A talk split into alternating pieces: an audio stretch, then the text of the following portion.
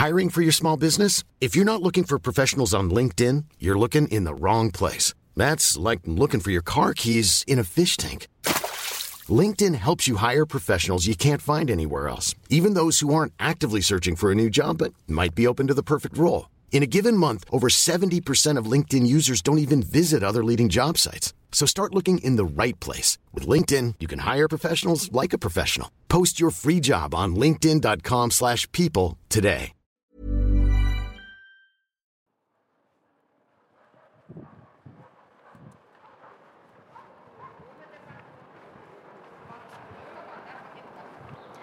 Hola, muy buenas.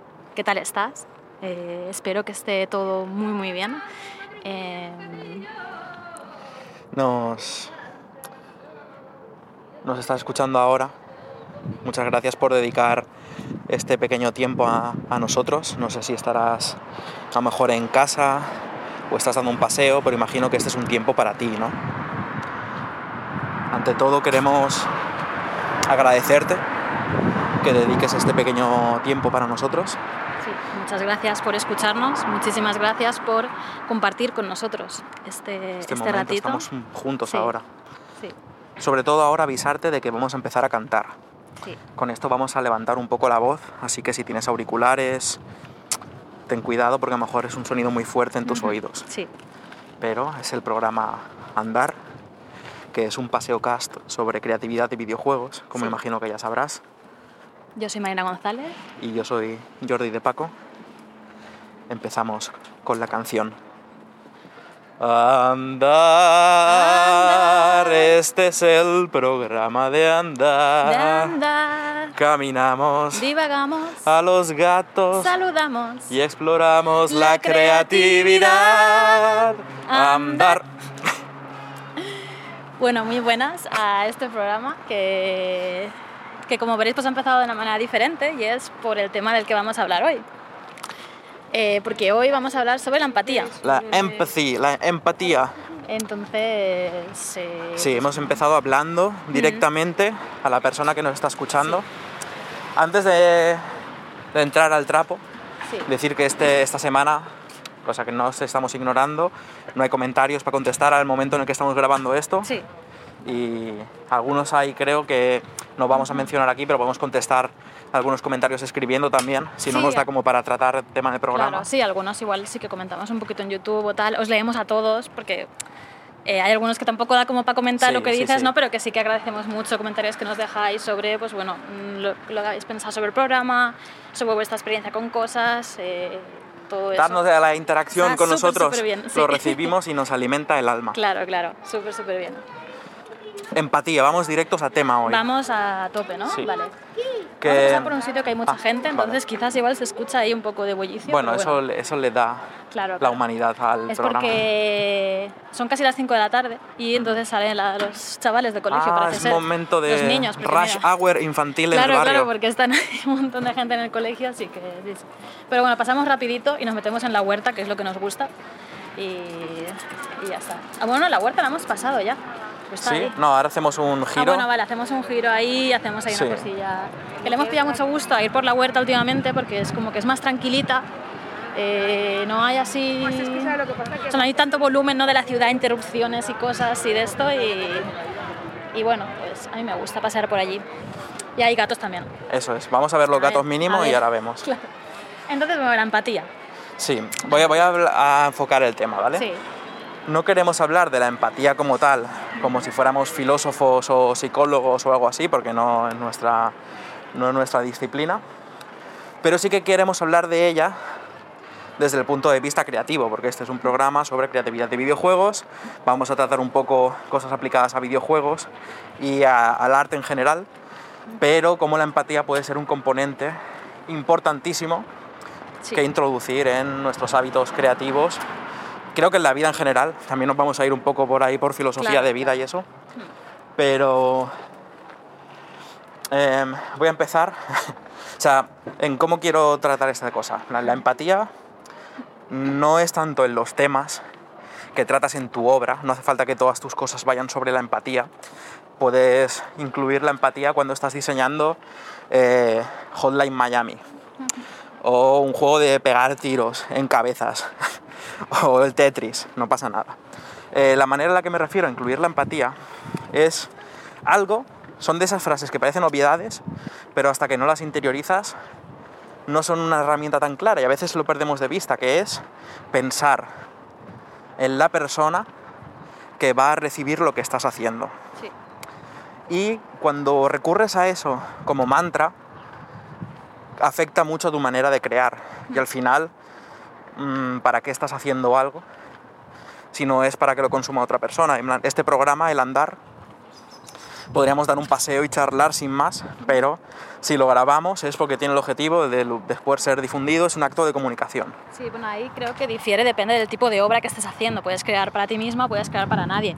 Pero sí que es verdad que, que muchas cosas creativas o muchas cosas que creas, que haces o lo que sea, eh, igual va a haber un espectador o igual va a haber yo ahí voy a diferir, empezamos con peleándonos, Vale, ¿vale? vale, vale.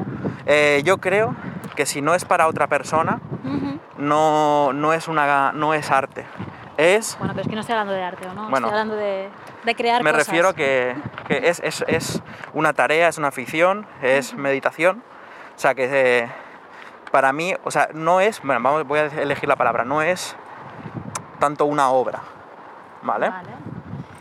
Es, ¿Tú hot, es hot take, es hot take. Claro, es que no sé, o sea, yo por ejemplo, si me dedico imagínate a pintar, Ay, cuánto viento, Dios mío. ya, va a ser un poquito de problema. Hoy lo siento Vamos a tener que buscar porque- callejones sí, sí. o algo. Luego nos vamos por otro sitio a ver. Claro, imagínate, yo soy una pintora, ¿vale? Que, eh, que me dedico a crear, mm, yo qué sé, en mis ratos libres, pero para mí. En plan, nadie lo ve. ¿Sabes por qué? Pues yo qué sé, pues creo para mí y es lo que me gusta y ya está. Sí. Entonces, todas esas obras que yo hago, ¿consideras que no son obras? Sí que son obras, ¿no? O sea, sí que son cosas, sí que son una cosa que está ahí, que yo he hecho para mí, porque me gusta, para expresarme. Tienes razón, me has convencido. Estaba equivocado. O sea, lo que me refiero es que es verdad que creo que cambia la... O sea, uy, espérate que viene un coche. Que creo que sí que cambia, sí, tu, tu objetivo es crear para la gente que crear para ti. Ahí creo que sí que hay diferencias. El coche nos está siguiendo. Ah, no, vamos. Mm, mm. Sí, pero que también es verdad que creo que igual tú puedes crear una cosa para ti que en un principio sea, imagínate, yo dibujo en mi tiempo libre y no se lo enseño a nadie, pero un día decido enseñarte un cuaderno que tengo con bocetos. Eso es claramente arte y es una obra, tienes razón. Claro, entonces, eh, igual el objetivo, o sea, cuando lo he creado no he pensado Ten en que no iba a haber gente. Rodeamos por aquí el Sí, coche. vamos. Perdón, estoy dando vueltas alrededor del móvil, perdón, pero es que hay un coche y nos estamos moviendo un poco raro. Entonces, igual el objetivo de cuando yo estaba creando eso no era que nadie lo viera, sino era simplemente mi disfrute, aprender, expresarme, lo que sea, pero luego me he comunicado de- con esa cosa con otra persona, que en este caso podría ser tú, por ejemplo, ¿no? O sea, creo que hay... Sí que puede haber, ¿no? Una comunicación y sí que puede haber... Aunque a pri- a priori no lo pienses. Primer Vale. gato. Primer gato, primer gato. Pero vaya. Yo no lo he visto. Ah, sí, está ahí, eh, acicalándose. Un tuxedo con la lengüita. acicalándose al solecito. Mira, em, creo que... Vale, ha estado bien empezando con esta cosa que me has convencido inmediatamente. Es arte y es una obra y es todo, aunque lo, lo hagas solo por ti y para ti. Pero, entonces, creo que es muy importante tener en cuenta, ya no hablo desde el punto de vista, que a lo mejor esto puede ser una palabra muy comercial o muy de, de objetivos, ¿no? De tu público objetivo, tu target. no sí. eso, sino para quién estás haciendo esto. Que puede ser para ti, si lo tienes en cuenta, a lo mejor incluso cambia tu manera de crearlo, porque puedes ser más libre, tener menos tapujos, cosas así. Claro, eso me refería antes con que igual de, por ejemplo, he hecho ese, me he hecho esos dibujos, en plan, me he hecho un cuadernillo de bocetos, ¿vale? Sí. Pensando en mí misma ya está, luego lo comparto contigo y quizás entonces ahí ya hay como un nuevo espectador y hay una nueva cosa y tal, ¿no? Pero que... No era intencionado Claro, no espectador. era intencional, entonces yo creo que sí que cambia, ¿no? Lo que me refiero es que creo que de las dos maneras sí que son obras y es una manera de, de- de- de expresarte creativamente, pero que sí que es verdad que cambia mucho no mucho, no, no tiene por qué, ¿eh? no te creas. O sea, creo que, que puedes crear para ti pensando que quizás lo ven otros o lo que sea, ¿no? Pero que sí que creo que puede haber cierta intencionalidad detrás de lo que creas si estás pensando que va a haber, por ejemplo, en nuestros videojuegos, gente jugando. Sí, sí, ahí sí, sí, que, sí, claro. sí, sí. Y por eso Eh, la empatía ahí es muy, muy importante. ¿no? Pero es, es muy importante entonces pensar esto, porque ser consciente de que tu público, la persona para la que estás haciendo algo, es solo una persona, es Sí. igual de importante que Claro. si lo estás haciendo para mil. Porque puedes crear algo para una sola persona, pero sin, plan- sin recordar que es para una sola persona. Y en ese caso, diluirlo, haciendo una cosa como de normal la haces bien o algo así. Y aquí me quiero venir a, por ejemplo, la cocina. Sí, Eh, no sé dónde escuché esta frase, pero es una que he recordado siempre, creo que era en un anime, que era que el... ahí tienen perlas de sabiduría. Sí, claro, claro, no, no, poca broma con los animes.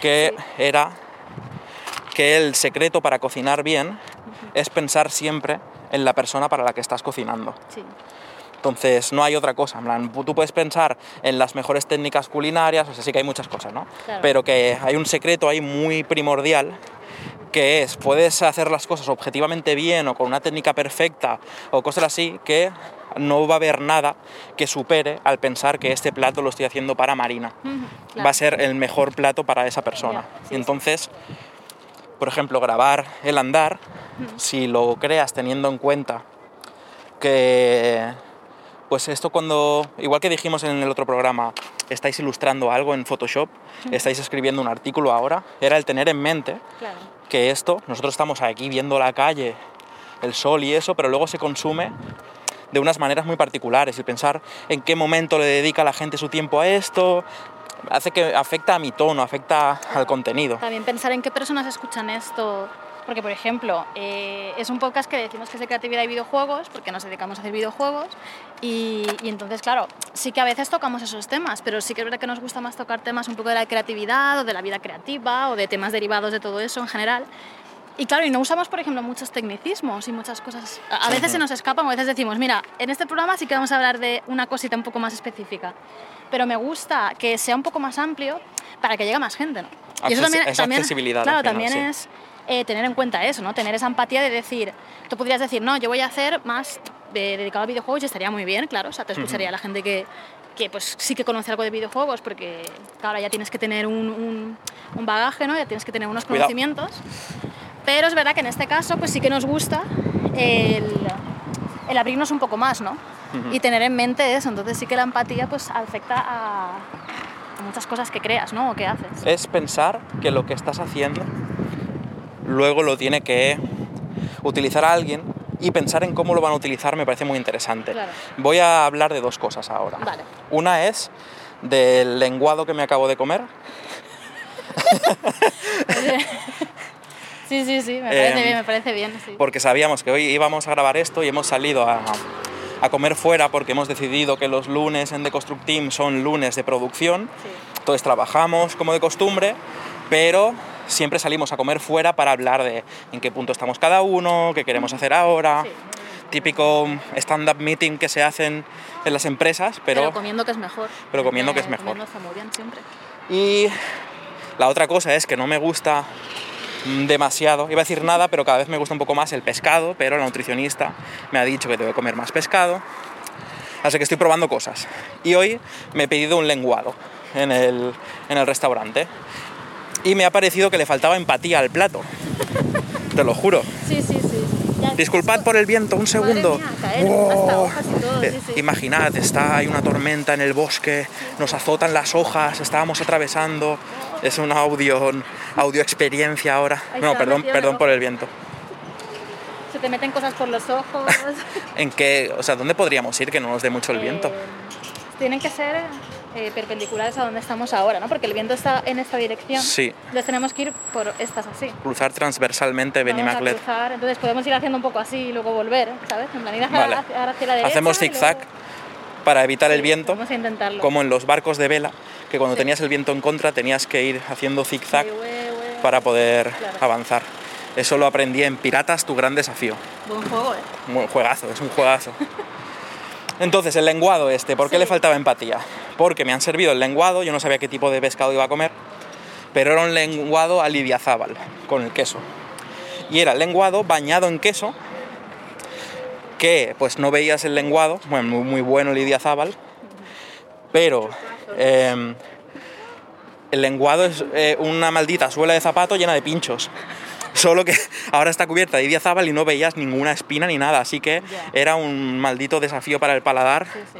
Mm, he tenido suerte de no apuñalarme la boca Era campo de comiendo. minas constante ahí en plan de a Sí, ver si sí. aquí pincho, aquí no, aquí, aquí, ya. Y es Era como muy bien la idea y los sabores, Sí. pero muy mala idea lo de cubrir una trampa de pinchos con queso para no ver nada. Encima el queso es blanco, las espinas son blancas, o sea, madre mía. Ha sido una cosa tremenda. Así Y ahí he pensado, Claro. está muy guay, pero la persona que ha diseñado este plato no ha pensado en que luego tiene que usarlo un ser humano. Ya, pero es que, claro, hay platos que a veces son muy complicados de comer. Con cosas de pescado y por ahí cosas así pasa, porque claro, con las espinas y todo esto es difícil. Pero, ¿tú crees que es una cosa por diseño? Decir, voy a hacer un plato un poquito más complicado No. de comer. Digo que claro, que cuando haces igual algún tipo así de ese tipo de comida, pues es más difícil de comer. Claro, yo me pensaba que el pescado iba a estar sin las espinas ni nada, que iba a ser los lomos de lenguado ya quitados todo, ¿no? Entonces tú te lo comes en plan súper bien ya, ¿no? Todo ya Sí, sin nada, no sí, tienes sí. que estar ahí tocando y midi- quitando las espinitas y no sé qué. Pero verdad que es una comida que ha sido difícil. ¿Alguna vez he visto alguna comida también difícil? Me acuerdo de unos tacos crujientes que habían. Que se eh, desmoronaban. Que eran como una tostada súper crujiente y era así como un poco abierta. Entonces le dabas un bocado y se te caía todo. Entonces era como, ¿esto cómo me lo voy a comer? Ya. ¿Sabes? Pero sí, bueno. es una cosa, perdón por extendernos tantos en lo de la comida, pero es uno de los puntos. Un segundo que hay un camión enorme. Venga, empieza el zigzag. Em, cuando puntuamos hamburguesas, Sí, nosotros claro. también puntuamos mucho la usabilidad, Es que- es algo como que no se valora, o imagino que muchas personas valoraréis, pero como que debería estar esa sección en las reviews de los restaurantes. En plan, es fácil de comer porque hay algunas hamburguesas que Ya. solo sirven para, para, in- Instagram. Sí. Y a mí me da mucha rabia porque se ha puesto de moda esto, bueno, ya hace tiempo, ¿vale? Pero vaya, que se puso como de moda el tema de hamburguesas y tal, y las fotos súper chulas, hay un guau, hamburguesote, no sé qué. Es que luego es súper difícil de comer. Y a mí me da, me da rabia especialmente, la verdad, es como, no sé, quiero algo que pueda comerme De bien, ¿no? considero que son hamburguesas Claro. sin empatía. Son, sí, sí, muy... ¿Cuál es el, el um, antónimo a empatía? No sé. o sea, tiene algo, ¿no? O sea, lo contrario a la empatía, ¿no hay alguna cosa? Pero bueno, da igual.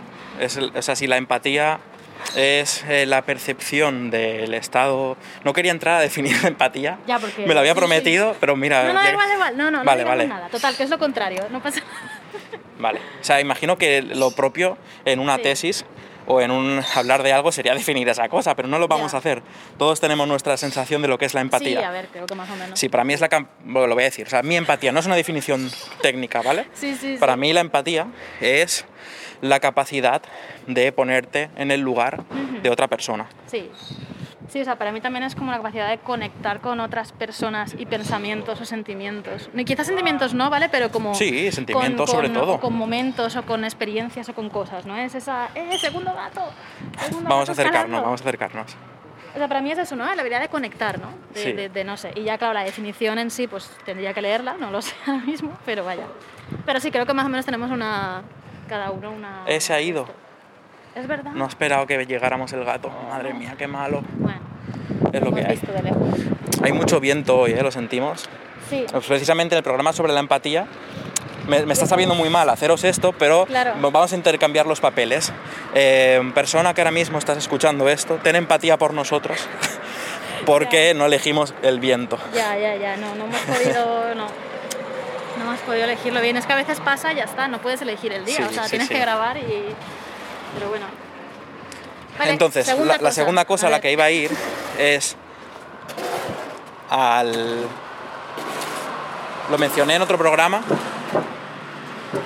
pero voy a entrar más en profundidad ahora y lo añadiremos de nuevo al Goodreads Sí. del programa Andar, que pondremos el enlace en la web de anaidgames.com. Sí, pero si entráis en Goodreads Podcast Andar, o sea, si buscáis eso en Google debería salir una lista, pero la pondremos igualmente.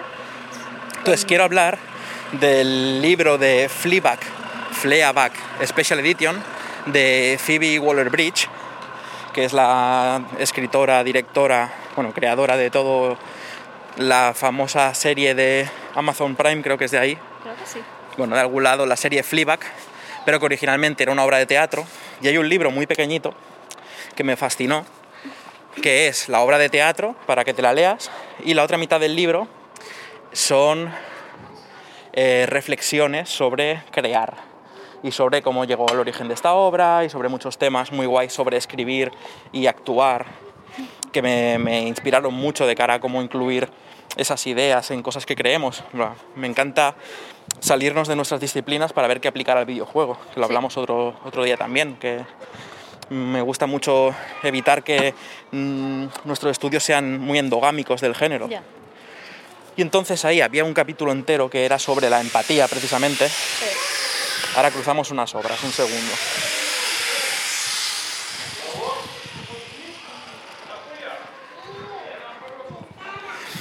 Entonces hablaba un componente que para Phoebe Waller-Bridge era, había estado siempre muy presente en su carrera y de pronto al hacer una serie eh, le había sido arrebatado, había desaparecido. Eh, y que para muchos artistas, para muchos de nosotros es al revés, para personas que hacemos cosas, y es la conexión con tu público. Phoebe Waller-Bridge se se crió, se desarrolló artísticamente en teatro. Vamos por esta calle pequeñita, que era poco viento. Entonces le decía que hablaba de cómo le había resultado súper alienígena crear una serie, eh, porque normalmente cuando haces teatro tienes al público delante. Es el menor grado de separación entre público y creador. Hmm. Porque no es como un concierto en el que tú tocas la música y ves a la gente vibrando abajo, lo que sea, pero es que teatro es una gama de emociones muy compleja y entonces poder ir corrigiendo tu actuación o ajustándola porque vas viendo, oh, el, público se ha asombrado, ha hecho, oh, está preocupado el público, oh, tiene un poco de risa. claro, y utilizar eso. Utilizar eso e incluirlo en tu, en tu arte. ¿eh? me pareció muy interesante. Pero es algo que solo tienen un arma con la que pueden jugar las personas que hacen teatro, que con cada función detectan, afinan. Y me pareció eso súper, súper, súper interesante. Y habló de nuevo o sea, cambió a, a, nuestro mundo.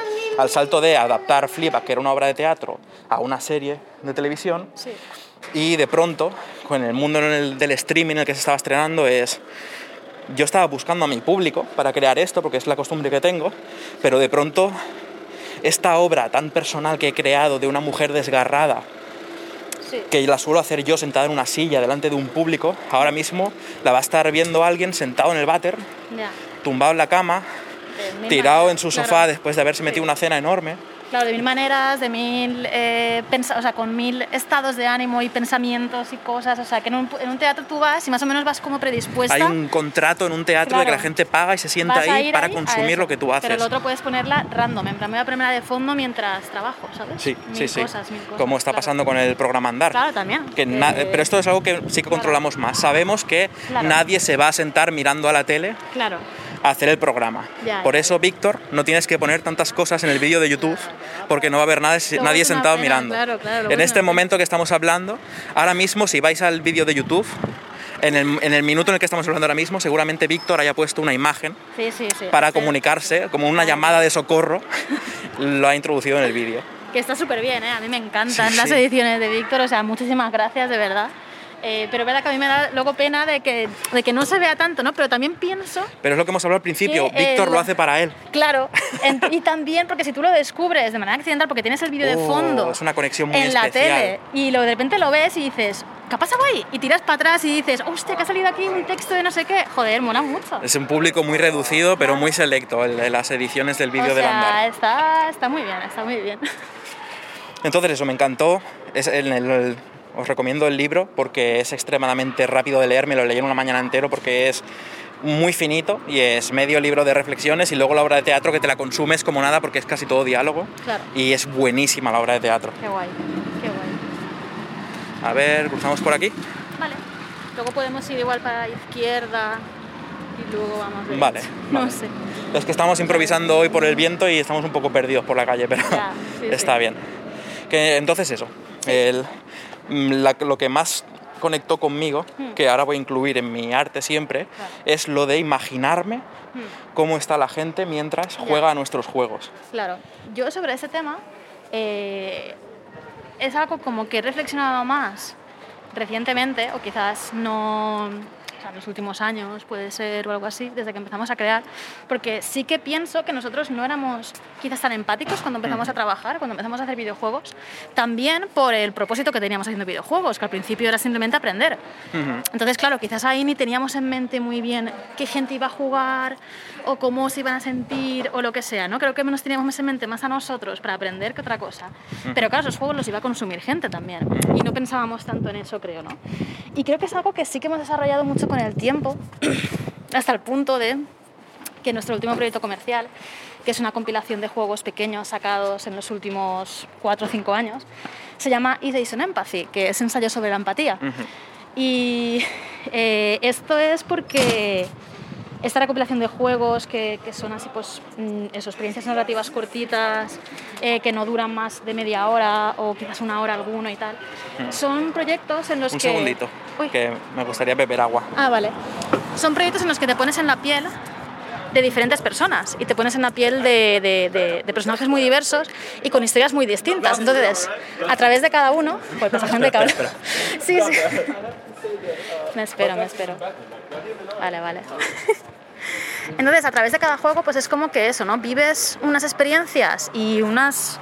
O sea, estás detrás de esas vivencias, ¿no? Porque tú al jugar, o sea, te sientes como, como que estás ahí, ¿no? Haciendo esas cosas o viviendo esas cosas. O sea, creo que es una parte más inmersiva que tiene el videojuego, claro. Y, y entonces, pues, por eso, ¿no? Estas cosas que hemos ido desarrollando y tal, a lo largo de estos últimos años era como, joder, realmente van alrededor un poco, ¿no? De, Quiero de... meterme a ver este parque. Vale. Creo que van alrededor de, de la empatía y por eso lo llamamos así, ¿no? Entonces sí que yo creo que, que es algo eso, ¿no? Que, que hemos... Hacía mucho que no venía por aquí, la verdad. Sí, es, un, es que es un callejón sin salida Sí. con un parque. Sí. Eh, que, que sí que es algo que hemos desarrollado más y hemos pensado más eh, con el tiempo. Creo que también debido a que, o sea, a interactuar con la gente a través de internet y a, intera- o sea, y a ver a gente jugar y a recibir comentarios y cosas. O sea, hay muchas capas ahí, ¿no? En plan, por una está recibir críticas y todo eso, eh, recibir comentarios por redes, lo que sea, pues evidentemente eh, te cambia, ¿no? O reflexionas sobre lo que estás haciendo y dices, ostras, no había pensado en esto, en esto otro. No había pensado en, yo qué sé, pues cómo, cómo esto puede afectar a ciertas personas, ¿no? A ciertas sensibilidades incluso, o lo que es, o esto que estoy contando, o esta mecánica cómo la he hecho, que quizás, pues yo qué sé, es, es difícil, es compleja, no sé. Hay como muchas cosas por ahí, ¿no? Que, que quizás no tienes en cuenta tanto a las personas que pueden estar jugando. Y luego también está el que a mí eso creo que es una cosa que, que nos ha hecho muchísima ilusión y es de las cosas que más nos gustan cuando sacamos un videojuego, que es ver a gente jugar. Porque, claro, con Ghost Watching no lo vimos tanto, vimos a gente que subía vídeos, pero con Restrings Club eh, Twitch ya era bastante popular. Entonces empezamos a ver vídeos de gente en directo jugar, streamings en directo de gente y eso fue súper emocionante y muy emotivo y muy... O sea, muy bonito. Y, y, y ahí sí que podías, de verdad, ¿no? Ponerte en la piel de... de o sea, saber cómo está la otra persona jugando a tu Sí, juego. o sea, Twitch era ha tan sido una directo. cosa, era tan directo, ahí sí que había como un proceso súper, súper... O sea, la empatía era ya... Claro, era directa porque veías a la persona, ¿no? Cómo se emocionaba o cómo pues, esto la hacía enfadar o cómo esto decía, hostias, esto que me ha hecho pensar. Cómo se pasaba media hora ahí dándole vueltas a ver qué contestaba. Cómo le hacían gracia cosas, cómo otras, no sé. De un montón de, de- de cosas, ¿no? Y, y para mí eso creo que nos ha hecho crecer a nivel de ser más empáticos. O sea, creo que de manera Sí. incluso indirecta, sin pensar mucho en ello, ¿eh? porque creo que no le dimos súper vueltas al principio, ¿no? O sea, estaba como ahí de fondo y creo que somos más conscientes ahora, pero empezó creciendo de manera un poco inconsciente esta cosa, o al O sea, menos en mí. Nos ha cambiado a nosotros el tener que crear cosas pensando en que alguien... Claro. O sea, es como que desarrolla nuestra empatía. Mira, yo te digo, que te Sí. juro que desde que siempre he pensado que era la edad, Sí, pero me he vuelto mucho menos estoico sí, desde que, no sé si es por hacer videojuegos o porque estoy creciendo de alguna manera, pero yo de joven tenía muchos menos sentimientos, mucha menos capacidad por empatizar, ¿sabes? Incluso con los animales me daban un poco igual, eh, te lo juro, plan, las Sí, sí, personas o podía ver un vídeo gore en internet, me daba igual.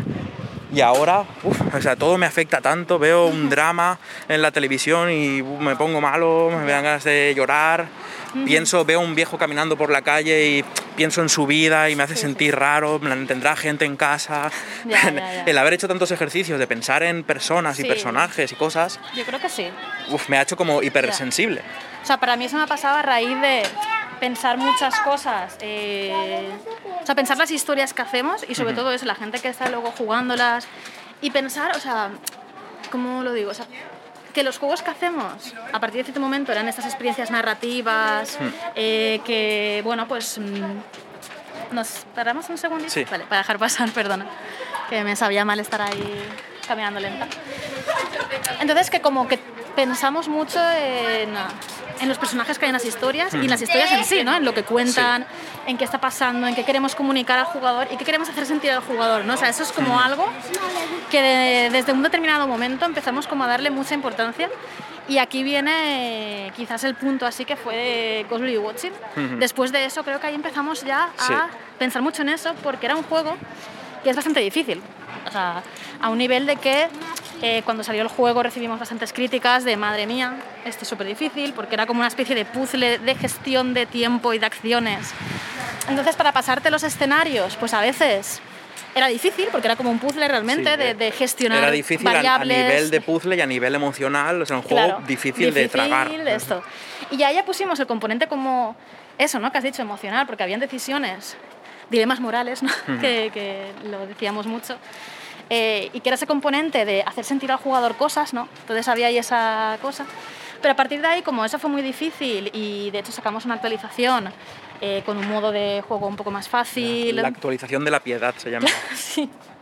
Entonces creo que a partir de ahí dijimos, vale, vamos a cambiar, esto realmente ha sido demasiado y eh, vamos a centrarnos en hacer experiencias narrativas que nos gusta mucho y creo que empezamos a cambiar un poco el enfoque, ¿no? De, de pensar qué queríamos hacer sentir al jugador, qué queríamos hacer que pasara por su cabeza, ¿no? Cosas así. Y ahí, claro, entra mucho la empatía. Y, mm, o sea, el, el ser empática, ¿no? Realmente, ¿no? Y el desarrollar esa cosa. Y que creo que sea, hemos ido desarrollando poco a poco Es con algo el que creo que se puede entrenar, la empatía, que es algo como Claro. que piensas que tienes o no, igual que la Mm, creatividad. sí. Igual que la creatividad se puede desarrollar, la empatía se puede desarrollar. Sí. Y creo que es algo, para mí es algo precioso, ¿eh? a pesar de que me pueda considerar más débil, en el sentido de que soy, no más débil quizá, pero más frágil Ya. en el sentido, pero que igual estoy... te afectan más sí, sí, cosas, ¿no? Pero estoy Eh, súper encantado con tener un espectro emocional más intenso, que Ya. me preocupan las cosas, que de hecho me ha hecho odiar menos. Antes me podía enfadar con alguien y no te paras a pensar nunca.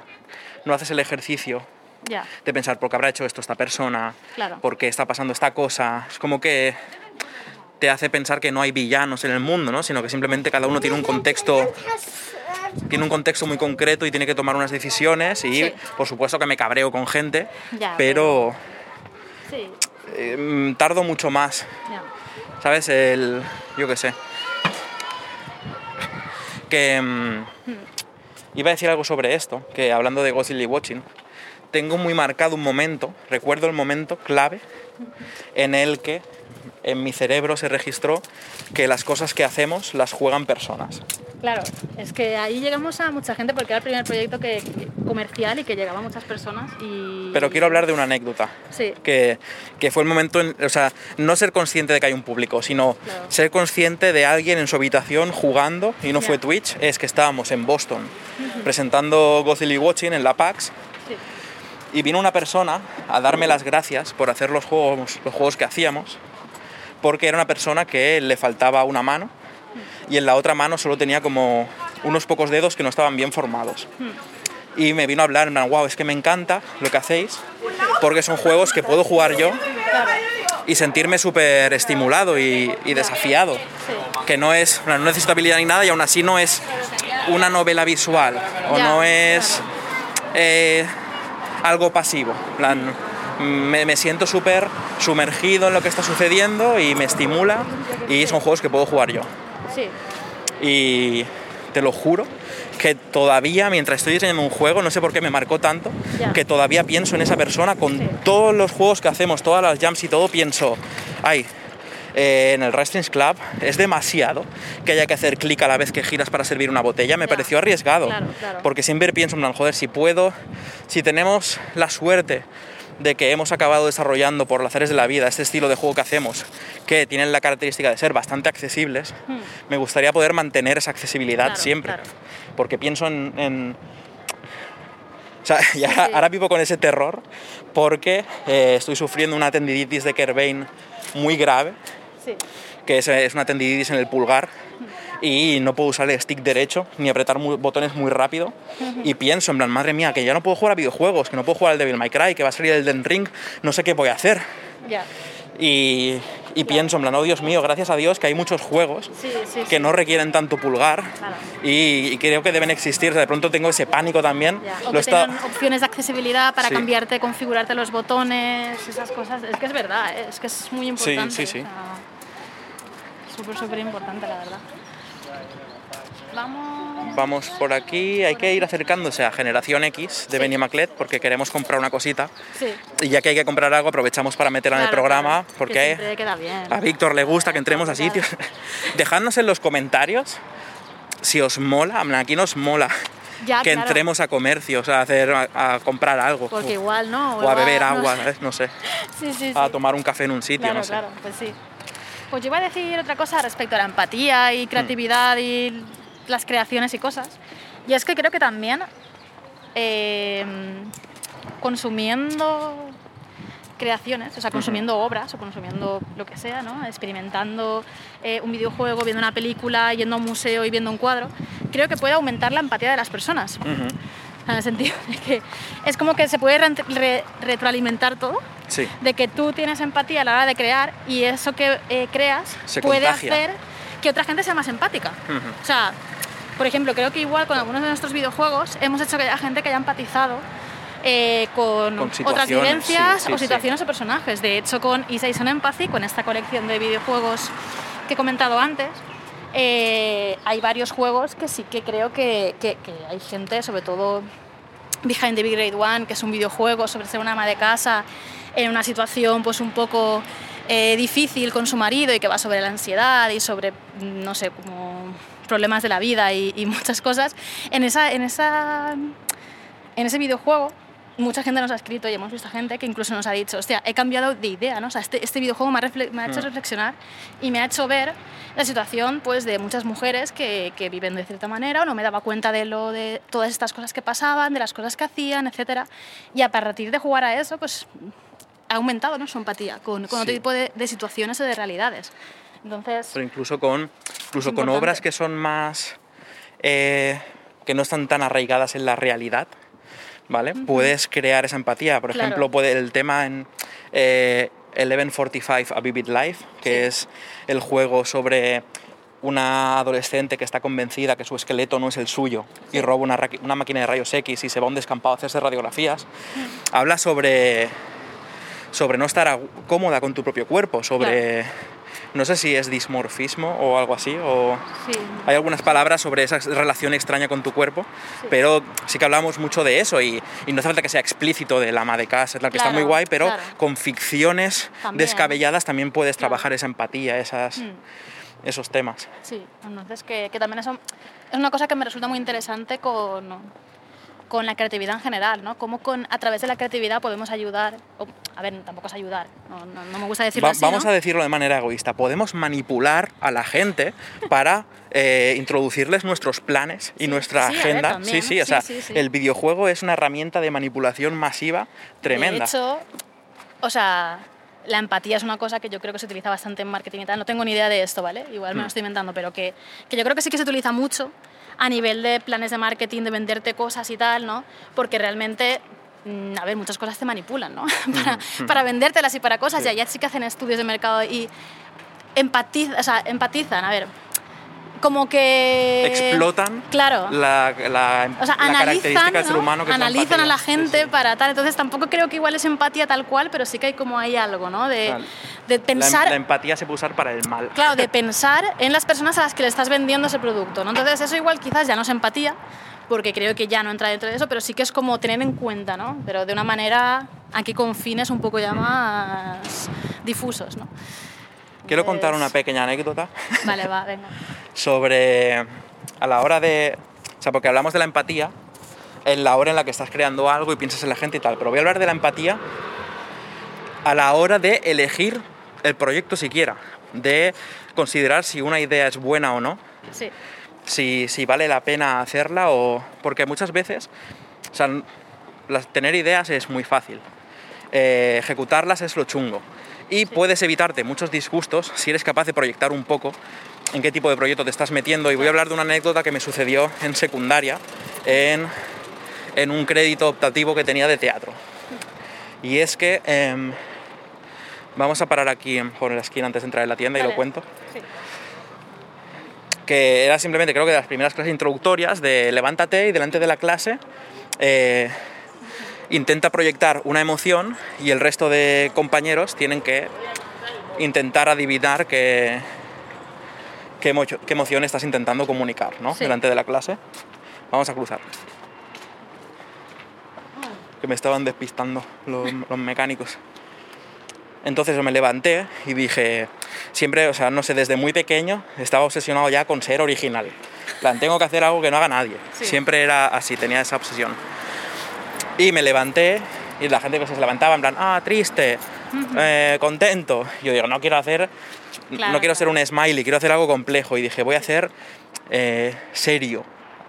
Voy a intentar comunicar serio. Y me levanté y me puse delante de toda, la cla- de toda la clase con cara de póker. Y todos ahí intentando adivinar mi cara. Era imposible. Yo, en plan, iban preguntando y yo cada vez me ponía más serio, serio. Y decían, enfadado, frustrado. y qui- quizá me estaba pasando eso. Yo creo que te estabas enfadando. sí. Y, el- y cuando acabé dijo el profesor, ¿qué estabas haciendo? Y yo, serio. Y el profesor me dijo, a ver, es que tienes que elegir mejor tus batallas. Es que, y, y eso me enfadé un montón, en plan, no entendéis nada de lo que intento hacer. Pero ahora lo pienso en el pasado y digo, es que es verdad, es que hay ideas que tienen mucho potencial, en plan, y ¿por qué elegir serio si puedo elegir un, un ataque de ira? que es súper expresivo y súper volátil y puedo danzar por la habitación y, y comunicar. en plan, Es que por eso pensé en plan, a la hora de tener una idea, piensa en eh, las interacciones que tiene con, con el público, Sí. en cómo de buen material es, cómo de... Por mucho que tú quieras hablar, en plan, quiero hablar de, por ejemplo, quiero hacer un videojuego sobre... em, buah, no quiero, todas las ideas que se me ocurren me gustan. Joder, no puede ser. No puede ser. Quería poner un mal ejemplo, perdonadme. ¿De So- verdad? Me han creado así. de ir a comprar el pan. Vale. Sí. Y aún así me gustaría hacer un juego de ir a comprar el pan. Es que puede ser. Pero tiene mucha menos capacidad emocional ese juego Claro. que eh, hacer un juego de cortar cabezas. Ya. ¿Sabes? Sí. Entonces es eso, el, que el- eh, hay una, fase cero, una fase menos uno de proyectar esa empatía pensando, vale, esta cosa que voy a intentar trabajar sobre ella y desarrollar, ¿con qué tipo de gente va a conectar? ¿Con cómo Claro. voy a poder transmitir esto? Sí. Entonces eso.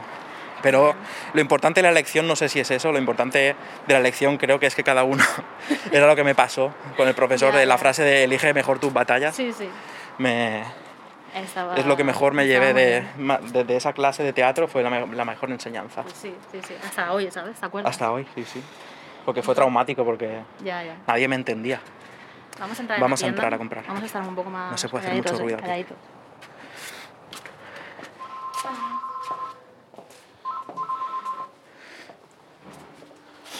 Ay, quería preguntar por... Tienen sobres de Kamigawa, de la nueva colección de Magic. Pero yo no quería sobres, en verdad. ¿Qué quieres? ¿El pack de presentación? Quería el pack, sí, pero no va a tener. Le puedo preguntar. Ahora preguntamos también. Vamos a buscar si está la figura de, de Lupin que quería pillar. A ver. Attack on Titan, Kimetsu no Yaiba, Boku no Hero, One Piece, el Naruto. Lo habías visto en Twitter, ¿no? Que le habían traído Sí, la sí, sí. figura. O sea, no sé que alguien haya comprado, debería estar por aquí.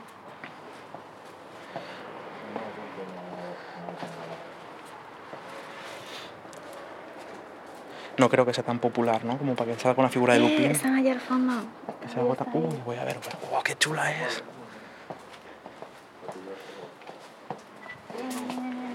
Qué chula. Es súper Es verdad chula. que me entré también la del Es súper chula y es súper grande. Sí. Eh, es como la que te compré de... De Fujiko. De Fujiko, es verdad. Sí, sí, sí, sí.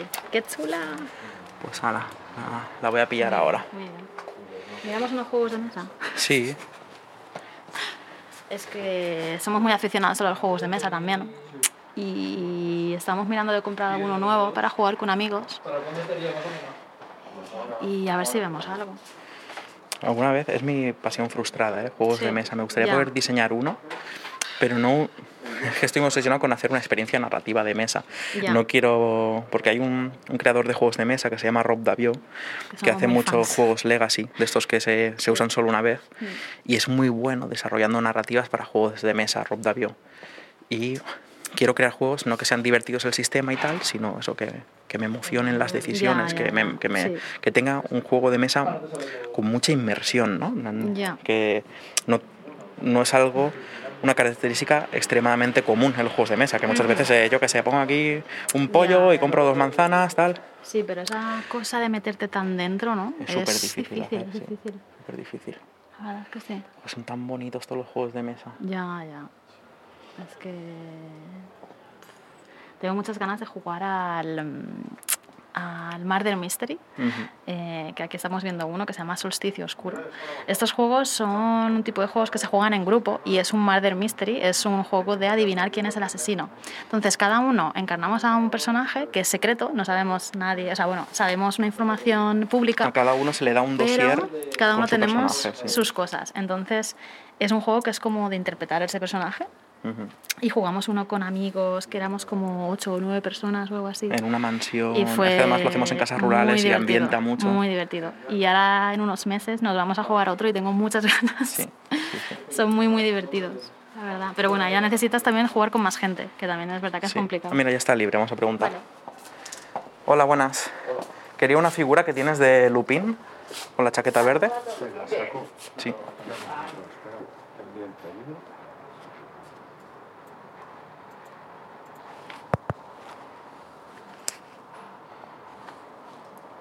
Versión extra inmersiva. Sí, sí. ¿Cómo será la acústica de una tienda de cómics en el programa? Me pregunto. Yo creo que se escuchará bien.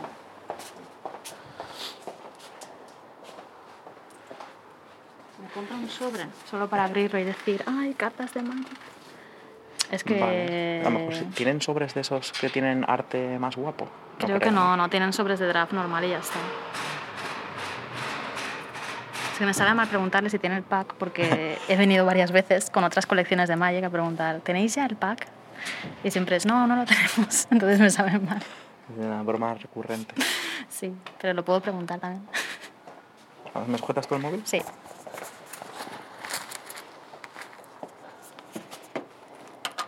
Esto no sé si. Creo que se separa el toro. Así. Pues más fácil para montar. Sí. Pues sí, es nada.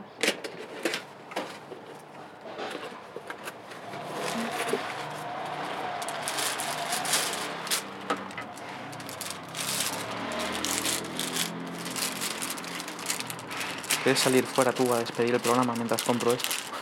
Sí, no pasa nada mal. Hay que ver todo el proceso. Si no, Víctor. Vale, vale, vale. Versión extra Claro, claro. inmersiva. Sí, sí.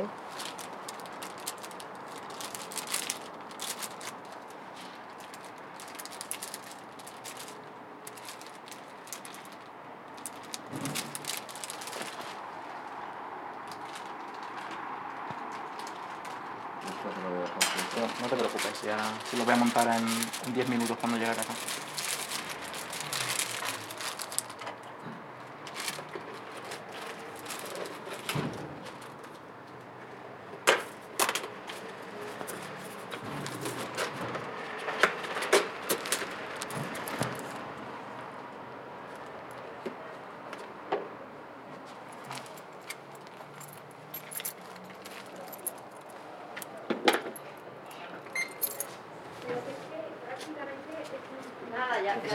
Con tarjeta, sí.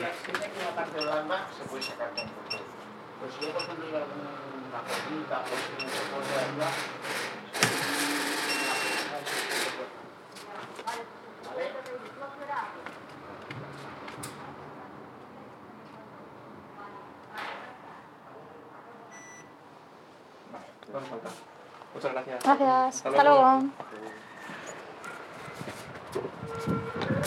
Creo que ha sido la compra más Sí, sí. inmersiva no hemos Madre hecho. mía, madre mía. Es que pensaba que tendrían más en stock y ha tenido Es que sacar una, ha tenido claro. que sacar la figurita de la vitrina, desmontarla, la ha metido en la caja un poco mal, he de decir. Bueno, Pero- la vamos a sacar de la caja ahora, no pasa nada. hay que ser empáticos. Claro, claro, sí, sí, está bien, está bien. Pues nada, eh, creo que ya podemos ir Sí, el programa. hemos- hemos tenido ya eh, programita. espero Eh, que os haya gustado y... ¿Qué? ¿Ibas No, a no, decir algo? no, Ah, no, vale, que te estaba mirando y ya está. Me ha parecido que vas a decir algo. Nada, sí que bueno, eh, espero que te haya gustado a ti que estás escuchando esto y espero que siga todo muy bien.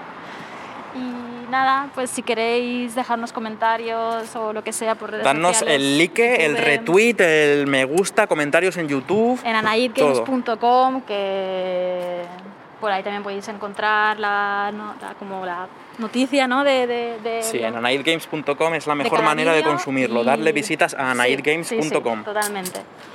Así que nada, a ver.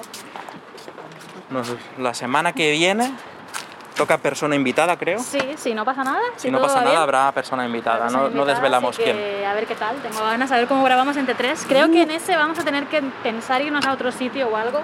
Vale. Igual. Lo- lo apañaremos. Un parque o algo así, porque lo digo porque. Y a veces por la calle entre dos nos cuesta Sí, sí.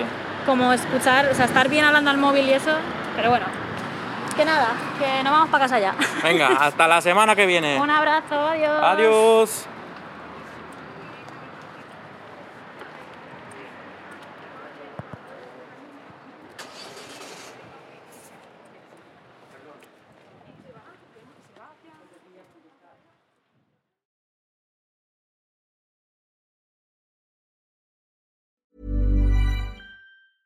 I'm Sandra, and I'm just the professional your small business was looking for. But you didn't hire me because you didn't use LinkedIn jobs. LinkedIn has professionals you can't find anywhere else, including those who aren't actively looking for a new job but might be open to the perfect role, like me.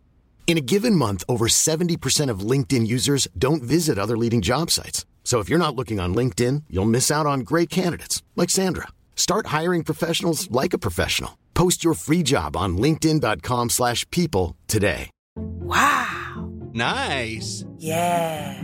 What you're hearing are the sounds of people everywhere putting on Bombas socks, underwear, and t-shirts made from absurdly soft materials that feel like plush clouds.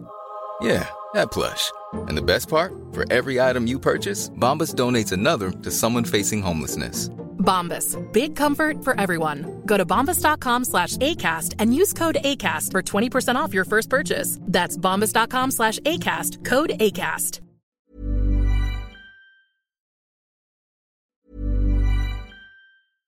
Imagine the softest sheets you've ever felt. Now imagine them getting even softer over time. That's what you'll feel with Bowl and Branch's organic cotton sheets. In a recent customer survey, 96% replied that Bowl and Branch sheets get softer with every wash. Start getting your best night's sleep in these sheets that get softer and softer for years to come. Try their sheets with a 30-night guarantee. Plus, get 15% off your first order at bowlandbranch.com. Code BUTTERY. Exclusions apply. See site for details.